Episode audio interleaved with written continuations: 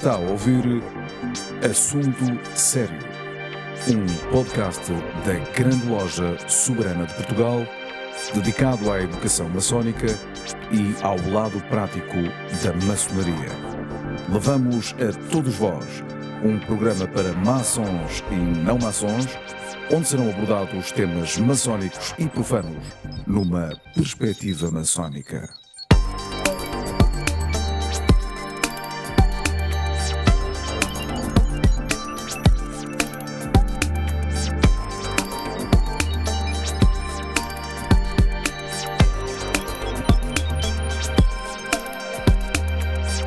Bem-vindos a mais um podcast da Grande Loja Soberana de Portugal.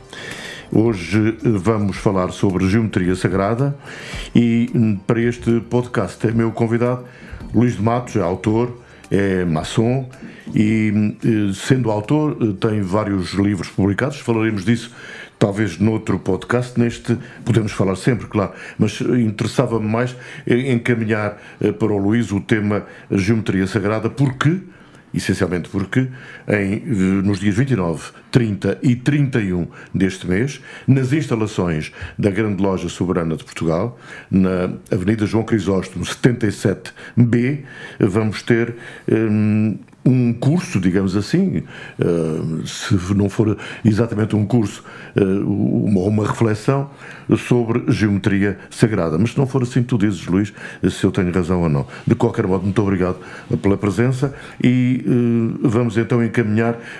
começamos por aí. Porquê o interesse, a determinação em fazer este, este curso nestes três dias destinado a maçons e não maçons ou são maçons? Não sei? A maçons e não maçons. Muito bem. A geometria muito bem. Uh, está presente na vida de toda a gente. Maçons e não maçons. Pronto. Então, uh, porquê a realização desta, deste, deste evento? O tema da geometria sagrada é um dos temas centrais para o estudo de, de da iniciação e da espiritualidade. Uh, a geometria era uma das antigas ciências que fazia parte do estudo de qualquer escola iniciática. Uh, e é muitas vezes esquecida. Nós temos um pouco a sensação que a geometria sagrada uh, se refere àquelas, àquelas figuras, como os triângulos os, os quadrados e, os, e, as estrelas de cinco pontas e as estrelas invertidas e, e, essas coisas todas por aí adiante, que são muito simbólicas, muito esotéricas e que não é possível dominar todo este assunto. É assim uma coisa um bocado esotérico. Contudo, não é. é para poder trabalhar com geometria sagrada é preciso uh, praticar e e encarar a geometria de frente. Pegar um compasso, pegar uma régua, pegar um esquadro e fazer algumas figuras e entender de onde é que tudo vem. Há uma sequenciação na geometria sagrada. Em geral, começamos pelo final, que é observar um espaço que foi geometricamente composto, ou uma figura, ou um símbolo, ou um emblema, e tentar decifrá-lo. É o que nós tentamos fazer. Quando devíamos começar pelo princípio, pelo início de tudo, porque há uma linguagem simbólica e profundamente iniciática em toda a geometria. E é por isso é que, para qualquer estudante de processos de iniciação, de qualquer eh, via, de qualquer tema, a geometria é central para poder entender esse processo.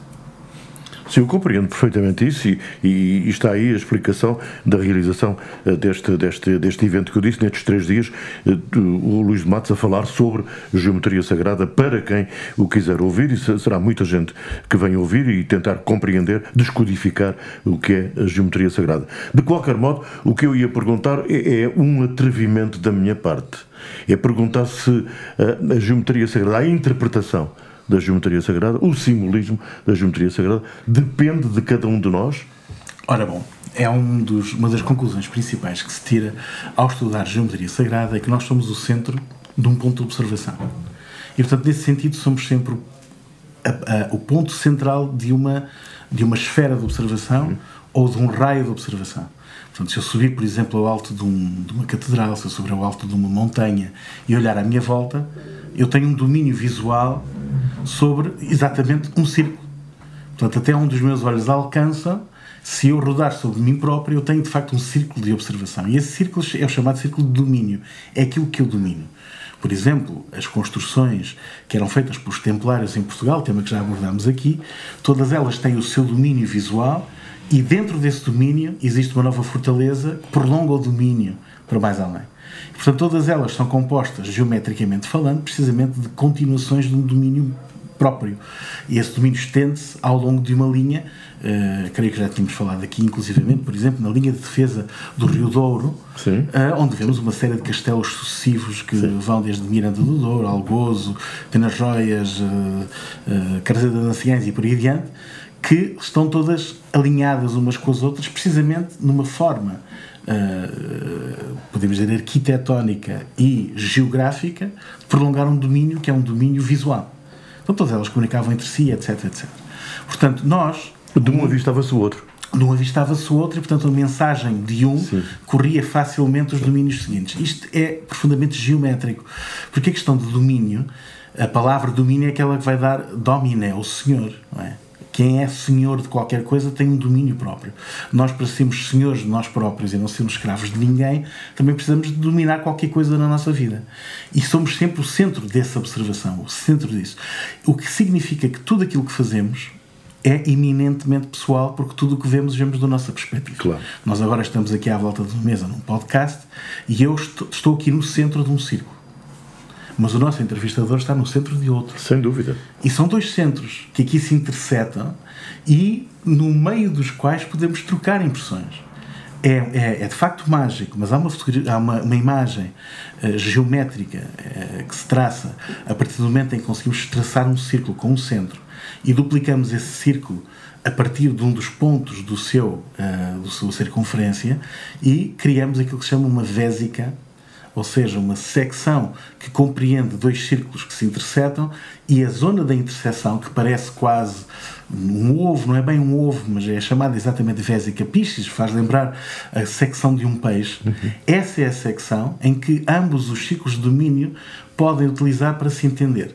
Eles dominam outras coisas diferentes dos espaços que são externos a essa vésica, mas aqui, entre nós, somos sempre dois ciclos de domínio que estamos a trocar impressões. Se me permites, deixa só dizer isto. Nós, na, na, em comunicação, aprendemos que, para além de, de, de, eu criar o meu próprio domínio, eh, quando emito uma mensagem, quem me, quem me ouve também cria o seu próprio domínio e tem ou não feedback eh, acerca desse, desse domínio. Ora, precisamente, hoje em dia o tema do domínio é fundamental, basta pensar na internet, que é uma rede precisamente de domínios, e cada domínio faz essa ligação que antigamente os templários faziam com castelos, que era mais complicado, bastante mais dispendioso, dispendioso. dispendioso. Mas, portanto, foi, hoje em dia pensa-se em termos de rede, em que cada um tem o seu domínio, mas essa rede depois pode amplificar o efeito de qualquer coisa que um dos pontos da rede faça, diga ou transmita, etc. É? E tudo isto vem de noções de geometria. Depois é muito vulgar as pessoas não compreenderem exatamente o que é a geometria associam-nos aos círculos e às, eh, como eu dizia há pouco, e às figuras geométricas. As figuras geométricas são consequência da geometria. As pessoas não sabem exatamente o que é geometria. E a geometria em si é distinta da geometria sagrada. Aqui a palavra sagrada vem qualificar a geometria. Nem toda a geometria é sagrada. Muito é só descritiva, geometria descritiva. Nós não vamos ter um curso de geometria descritiva. Claro. Um curso de geometria sagrada. E a palavra sagrada é extremamente importante. Mas mesmo geometria, as pessoas não têm bem a consciência. A geometria, a palavra diz tudo. Geometria, ou seja, medir a Terra. E, portanto, todas. A, a geometria, a, a, na verdade, é um dos ramos das matemáticas, curiosamente. Hum. Não é uma matemática, mas é um dos ramos das Sim. matemáticas, que tem o algoritmo, tem a aritmética, Sim, por aí dentro, não é? E uma das coisas que vamos estudar no curso é como é que cada uma destas, uh, destes ramos surge de um tronco inicial, os quais sucessivamente vão explorando o mundo à nossa volta. A primeira forma de explorar o mundo à nossa volta é através das quantidades. Não começa logo pela geometria. A geometria só aparece como um ramo deste tronco inicial porque o ser humano tem necessidade de conhecer o mundo à sua volta. E esse mundo é eminentemente geométrico. Eu tenho pena de desiludir alguns. A Terra não é plana. não é, não é. Não é. É uma esfera. E como é uma esfera, condiciona a forma como observamos o mundo. E como essa esfera circula à volta de uma estrela, a qual também é esférica, e circula de forma uh, em elipse, portanto, essa circulação em elipse, também tem determinadas consequências. Eu, eu já lá vou. Portanto, sim, sim, a geometria é medir tudo isto relativo à Terra, que é a nossa mãe, o sítio onde nós nascemos, crescemos e a partir do qual vemos todo o universo. E, portanto, a, a, primeira observação que se faz não começa pela, pela, por medir a Terra, portanto, pela geometria, começa precisamente por uh, uh, procurar entender as quantidades. Um pastor tem seis ovelhas, tem oito ovelhas, por exemplo. Ou tem, um agricultor tem 22 árvores.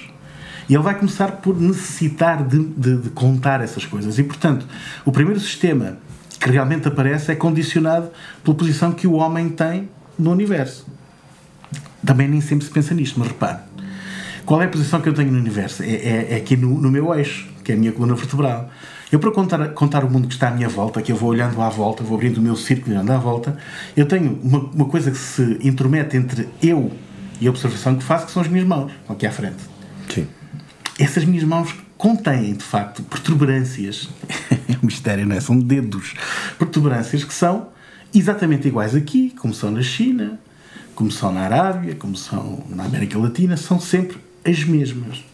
E, portanto, quando nós vamos contar quantidades à nossa frente, temos uma tendência para, a partir daquelas que temos, que são muito pessoais, são muito íntimas, são muito nossas, são estas com que mexemos no mundo e manuseamos o mundo e mudamos o mundo, contar a partir delas. E por isso os sistemas de contagem têm base 10, porque nós temos 5 dedos em cada mão. Se não tivéssemos, não contaríamos o mundo desta maneira, mas foi assim. Portanto, começamos por contar uma ovelha, duas ovelhas, três ovelhas, quatro ovelhas, cinco ovelhas, uma mão. E depois seis, sete, oito, nove, dez, outra mão e assim sucessivamente em múltiplos sucessivos de 5 e de 10.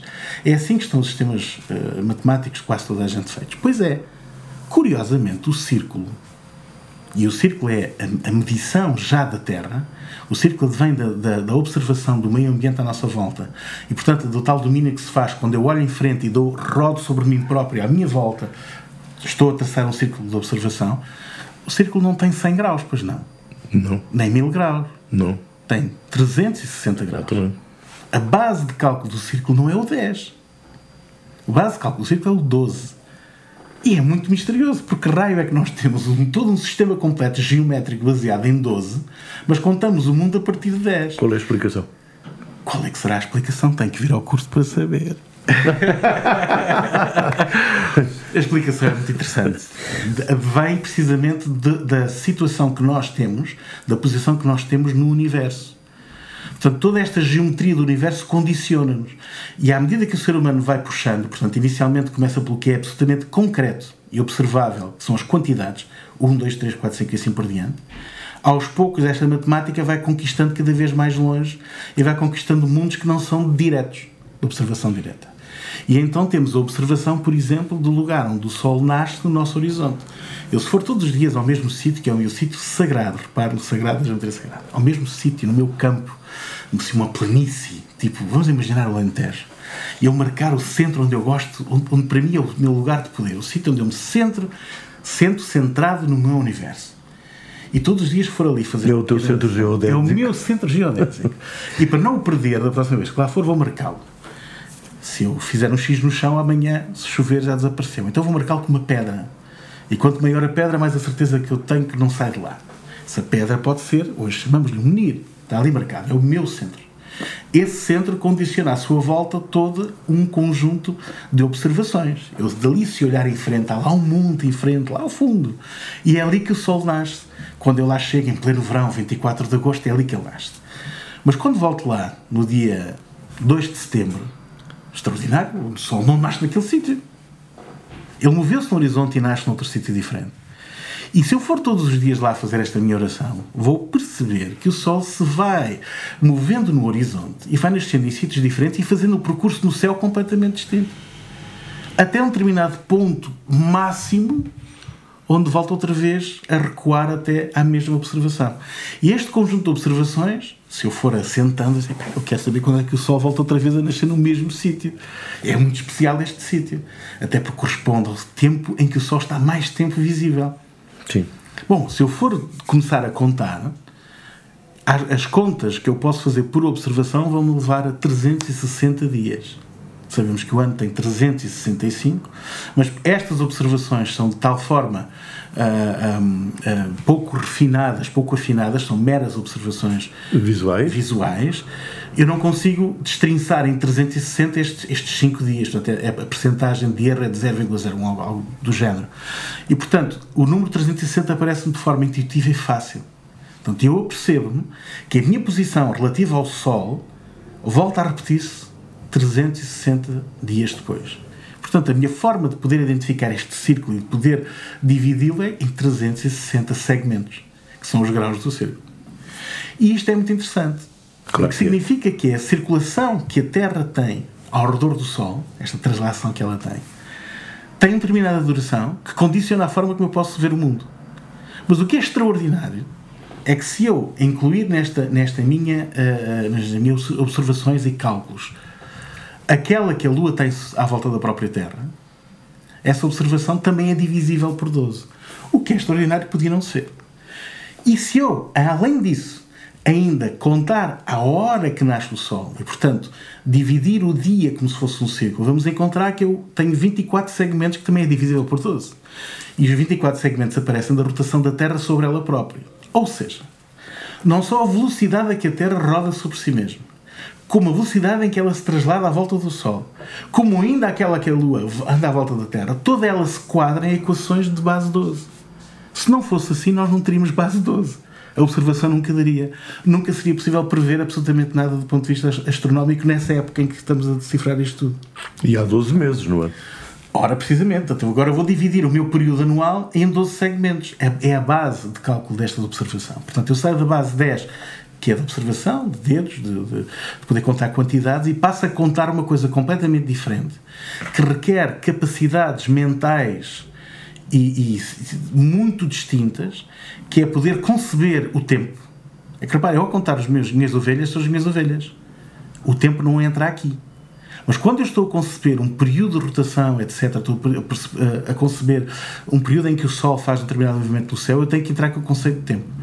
E isto obriga-nos a chegar a um, a, uma, a um desenvolvimento mental completamente distinto daquele de contar as minhas ovelhinhas e as minhas coisas. É quase como uh, deixar de conceber o eu só. Eu tenho isto, eu, eu possuo estes elementos, as árvores, as frutas, etc., e passar a conseguir que esse, esse ego se transcenda para uma Sim. coisa muito superior, muito maior que todos nós, que é a minha posição neste universo, que me dá esta equação fabulosa para poder decifrar. E isto acontece muito cedo na história da humanidade. E é por isso então que temos dois sistemas completamente diferentes. Depois vamos também perceber que depois a matemática vai se preocupar com outras questões, uh, designadamente com o fluxo, com as derivações, até chegarmos a uma matemática completamente abstrata de números racionais e de números uh, imaginários. E portanto, o acompanhamento do desenvolvimento da matemática acompanha o desenvolvimento da consciência humana, que vai uhum. desde o mais concreto e, visível e imediato egoísta, tem a ver com a minha sobrevivência, sucessivamente para questões cada vez mais abstratas e mais amplas, é como se um círculo se fosse abrindo, até podemos compreender coisas que nem sequer são visíveis ou nem sequer existem. E podemos simulá-las e compreendê-las. Isso é muito interessante, porque esse percurso é o percurso da iniciação, da expansão de consciência e da capacidade da consciência interpretar o universo à nossa volta e entregar-nos de volta um sistema de compreensão. E diziam os antigos: se conheceres o universo, conhecerás os deuses. Claro. E, então, portanto, são, são, digamos assim, de, rezando uma metáfora futebolística, são as regras do jogo. Porque se nós estivéssemos a jogar num relevado onde não houvesse traços, não houvesse balizas, não houvesse limites, nunca mais ninguém marcava um gol. Não. O que torna interessante o jogo é que há ali uma série de regras e uma série de limites que nos permitem jogar dentro deles. E geométricos. Todos geométricos, é verdade. É a chamada cabola judaica, não é? Tem... Então, sim, é verdade. É verdade, é verdade. E portanto, o ser humano, quando nasce neste universo, também já tem essas regras todas, limites, só, só que não estão ainda decifradas. E, portanto, podemos conceber o percurso do conhecimento humano como uma forma de decifrar e compreender as regras que esse grande arquiteto do universo colocou para que o homem percebesse o lugar onde está, qual é a sua função e para onde é que está destinado. E, portanto, a geometria sagrada é sagrada se tiver esta componente. Não é meramente. Claro. É por isso que se chama sagrada. Podemos chegar mais longe pelo seguinte do seguinte: a palavra sagrado tem a ver com santificar algo, tornar algo excepcional com um, uma existência superior à, à, à comum. Não a, a, a, existência comum é finita. A existência comum está sempre sujeita a todas as regras do, do decair das coisas. Todas as coisas desaparecem, todas as coisas morrem, todas as coisas que nascem morrem, todas as coisas que começam têm um fim. O sagrado não tem, o sagrado transcende isso. Portanto, coloca as coisas num ponto metafísico tal que ele, essas coisas não estão sujeitas à, à, matéria. O amor, por exemplo, não está sujeito à matéria. A fraternidade não está sujeita à matéria. Entre muitas outras coisas, não é? E, portanto, se queremos fazer obras que sejam infinitas, obras que vão para lá da nossa finita existência, que é curtinha, temos que fazer, coisa, temos que fazer obras que tenham uma componente metafísica e que os que nos seguem as possam prolongar tenham amor por elas, tenham, tenham, tenham a capacidade de, lhes dar a força e a energia para se prolongarem. Então elas passam a ser imateriais e são sagradas. Ora, a geometria sagrada tem precisamente a ver com esse componente. Ela separa o que é vulgar, o que é um círculo normal, de um círculo de existência, por exemplo. Os budistas têm uma roda, é chamada roda de Samsara, onde têm representadas as, todas as provas que uma pessoa passa na sua vida, as tentações, todas as coisas que podem condicionar a forma como depois da morte pode regressar, eles acreditam na reencarnação, a este planeta. Portanto, essa roda, e, e, e refiro isto porque nós portugueses temos uma coisa muito parecida em Alcobaça, no túmulo uh, de, de, Inês, Inês Pereira, se formos ver o que lá está retratado, está lá uma roda exatamente da vida e uma samsara muito, muito, muito parecida com a que os tibetanos têm. Estamos a falar de um túmulo feito no século XIV, portanto é muito interessante que isto ocorra. Nessa altura já havia os relatos do Marco Polo, etc. É provável que tenha havido ali uma, uma transmissão encadeada de informação. Mas através do círculo, da forma como ele é cíclico, pode transmitir esta ideia de que há um nascimento, uma sequência sucessiva até um momento de uma morte. E onde estamos sujeitos às paixões, onde estamos sujeitos às tentações, onde estamos Sim. sujeitos também aos atos de nobreza, aos atos excepcionais. E isto é representado nesse círculo. Portanto, esse círculo é sagrado, porque nos transmite uma determinada leitura, uma determinada uh, conjunto de informações que já a Inês Pereira desapareceu e eu ainda continuo a conseguir ler e continua a ser relevante para mim como foi naquela altura. É? Portanto, isso é geometria sagrada.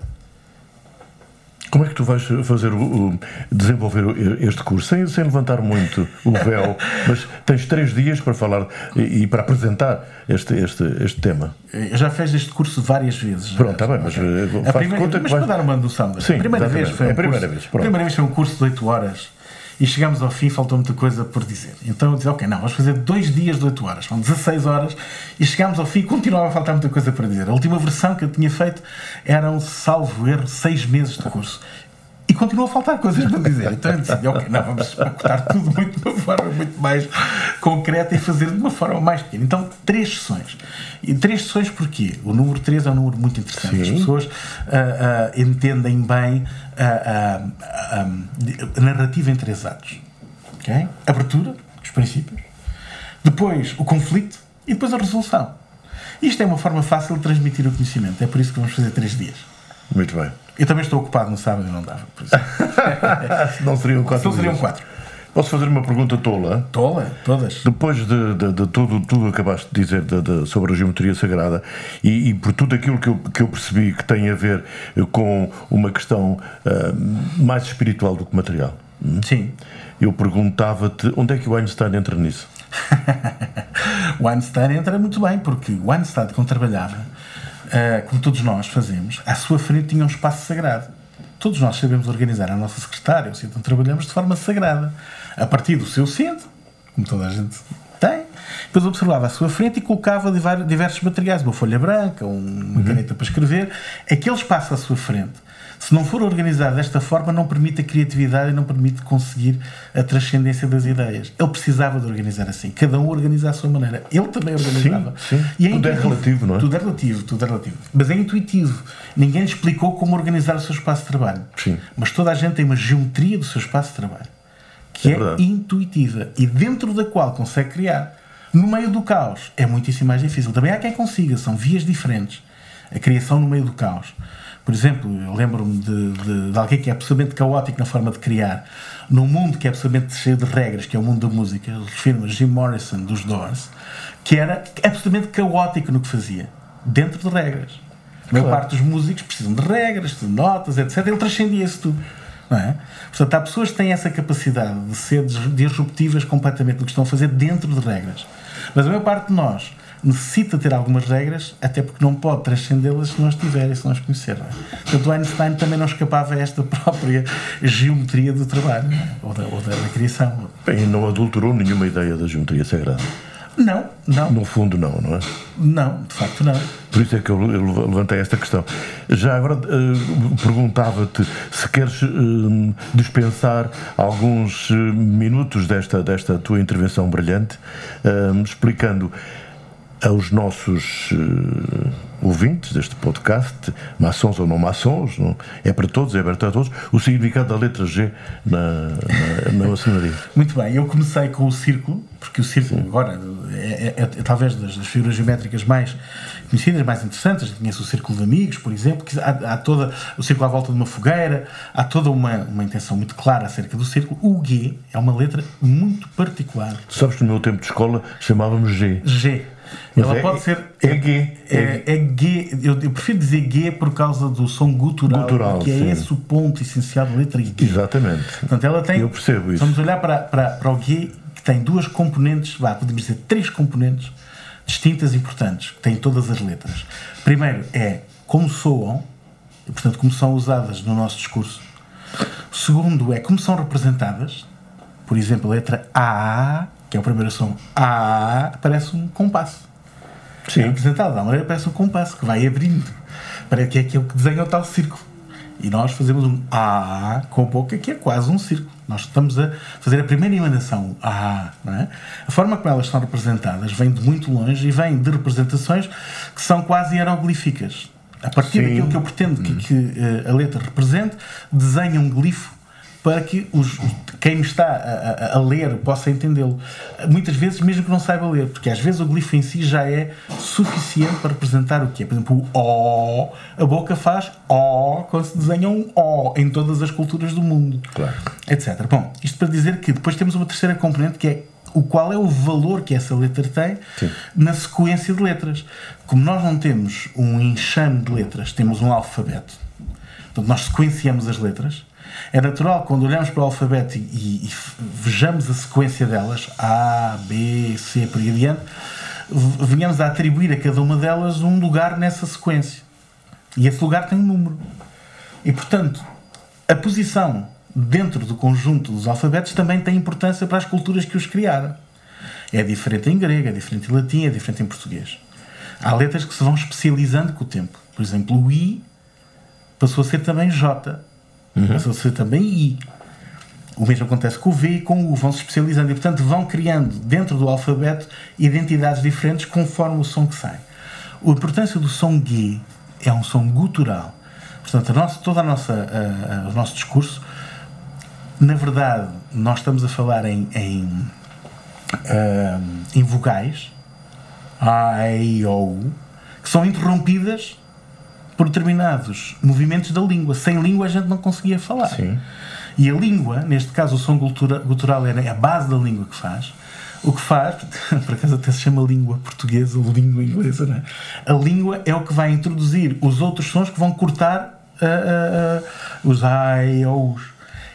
A forma que nos cortam são sons que são no topo da boca, o T, não é? Por exemplo. O palato. O P, que é fechar a boca, Sim. e o G, está aqui. Gutural. Estes três sons, acho que há mais um que agora não estou a recordar, mas acho que estes três sons são fundamentais para a criação de tudo o que são os fonemas com que conseguimos construir uhum. um discurso. E o G é um dos três centrais, está a ver? É, um, é extremamente importante, é dos sons guturais que tem a ver com a garganta, a garganta que é de onde projetamos todos os sons.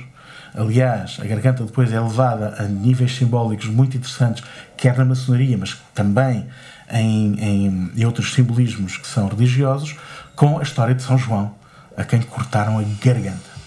Portanto, o G está sempre associado a esse ponto. É um som gutural, é um som central na criação de, do discurso.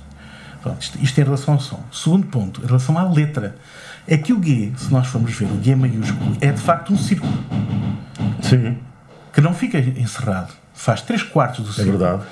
Faz 3 quartos do círculo e tem a ligação ao ponto, ao central. Isto é um G, portanto. Na verdade, é um ponto onde colocamos o nosso compasso, estendemos um raio e depois ali fazemos o resto da letra. Isto é um G. Portanto, é eminentemente ligado à geometria, que é uma das letras exatamente que, que compõe a palavra. Geometria. Depois, este G leva-nos mais adiante quando passamos para os números. Porque em português, A, B, C, D, E, F, G. É a sétima letra. A letra tem um valor 7. E o 7 é um número muito especial. Mas nós somos um alfabeto como o uh, mais antigo grego, alfabeta gama. Tem o número 3. Que é outro número especial. Exatamente. Desta propriedade interessante de, em vários alfabetos, e alfabetos centrais extremamente importantes, que criaram a nossa cultura ocidental, ele aparece como 3, como 5 e como 7, que são três números muito especiais do ponto de vista do estudo da, do simbolismo, etc. Portanto, ele tem esta, esta posição. Ora bem, quando falamos então da letra G, uma estrela de 5 pontas, que é um símbolo claramente maçónico, ele é composto por maçonaria, estamos a falar de tudo isto que eu acabei de dizer, e muito mais do que isto, representado dentro, no interior de um ciclo que representa o homem, porque o homem tem os tais cinco dedos, tem cinco protuberâncias, portanto, se nós olharmos para o homem de frente, ele tem uma cabeça, dois braços, duas pernas. Ele representa efetivamente uma estrela de cinco pontas. Quando ele representa essa estrela, é o homem em glória, representa o homem uh, do ponto de vista simbólico antes da queda, quer dizer, antes, antes de ter perdido as suas qualidades uh, iniciais, uh, podemos quase dizer infantis, de inocência, não é? Esse é? Isso é o que representa. Com o G no seu peito, estamos a associar então todas as qualidades dessa letra que permite o discurso. Claro que é muito mais fácil dizer que o G representa God, porque a maçonaria terá surgido na Inglaterra. Mas isso é uma explicação que não, não vai longe. Não é, colhe. Não, é, não, é, possível, mas claro. não vai longe. Sim, claro. Quer dizer, não, não há caminhos. Há explicações que são becos sem saída. Sim. Okay? Termina a discussão. E há explicações que abrem caminhos de, de, Porque agora, eu se estivesse a ouvir isto a primeira vez, ia já correr ver, por exemplo, e a letra H, que não tem, não tem som. Sim. O H, então para que é que a gente tem letra H? E que papel é que a letra H Por causa dos lhes e os nis. Parece, parece quase um. É um, é um, não é um sopro, mas é, é, é, diferente. O H. Curiosamente, só para instigar aqui um bocadinho também o espírito de, de, de conspiração, Portugal aparece com o Henrique, Portugal expande-se com o Henrique e termina essa sequência com o último Henrique antes de perder a independência para a Espanha. E o H representa na história de Portugal um papel absolutamente crucial. Mas não, sou, não é só o G e o H. Claro, claro. Há muitas letras. Né?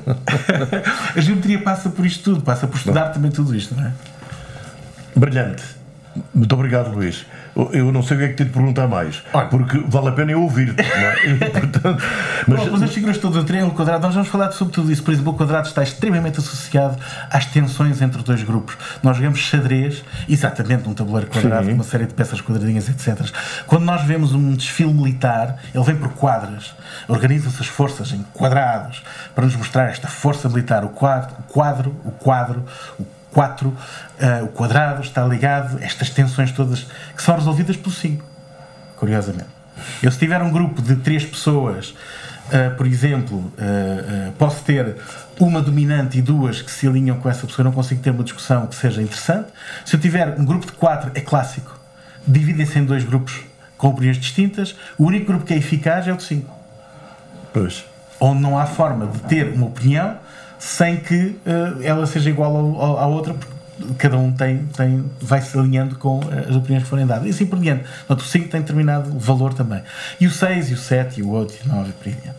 Vamos falar todas elas, das figuras geométricas que estão associadas a elas, das formas geométricas, os cubos, enfim. Acho que vai ser interessante. Eu vou aprender imenso. Eu aprendo imenso sempre que faço um curso, porque as pessoas põem perguntas dessas que disse há pouco, Sim. um pouco informadas, Sim. e às vezes deixam-me perplexo e tenho que ir a seguir estudar a correr, não é? Eu gosto de dar cursos por isso, que aprendo imenso. Ainda bem que te perguntei isto, que vais a correr dias 29, 30 e 31 eh, no, no templo eh, da Grande Loja Soberana de Portugal, Avenida João Crisóstomo. Sim, queria já agora agradecer à Grande Loja uh, Sim. Soberana de Portugal ter-me convidado a fazer este curso não, não é só destinado a maçons, é destinado quem quiser vir. Uh, terá uma componente maçónica importante porque a maçonaria tem a geometria no centro de toda a sua composição simbólica, mas toda a gente pode aprender com isto. Aliás, o truque é que eu vou dizer coisas que as pessoas já sabem, só que não relacionaram entre si. Não vou dizer nada que as pessoas não soubessem. E é um bom truque. É um bom truque. É um bom truque. Muito bem. Muito a inscrição, obrigado. como é que se faz? Só, só para completar a, a informação? é feita no site da Grande Loja, que salver é glsp.pt. Exatamente, é então, isso mesmo. Lá estar o evento, ou no Facebook da Grande Loja, eh, é procurar no Facebook por Grande Loja Soberana de Portugal e, e podem encontrar o evento e fazer a inscrição. Muito bem.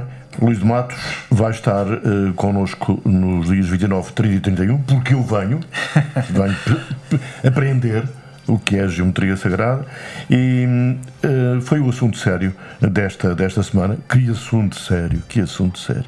Já sabem, podcast da Grande Loja Soberana de Portugal. Se quiserem um, utilizar o nosso endereço eletrónico para estabelecer um contacto connosco, é escrever exatamente podcast arroba glsp ou glsp.pt. Até para a semana. Obrigado por terem estado connosco.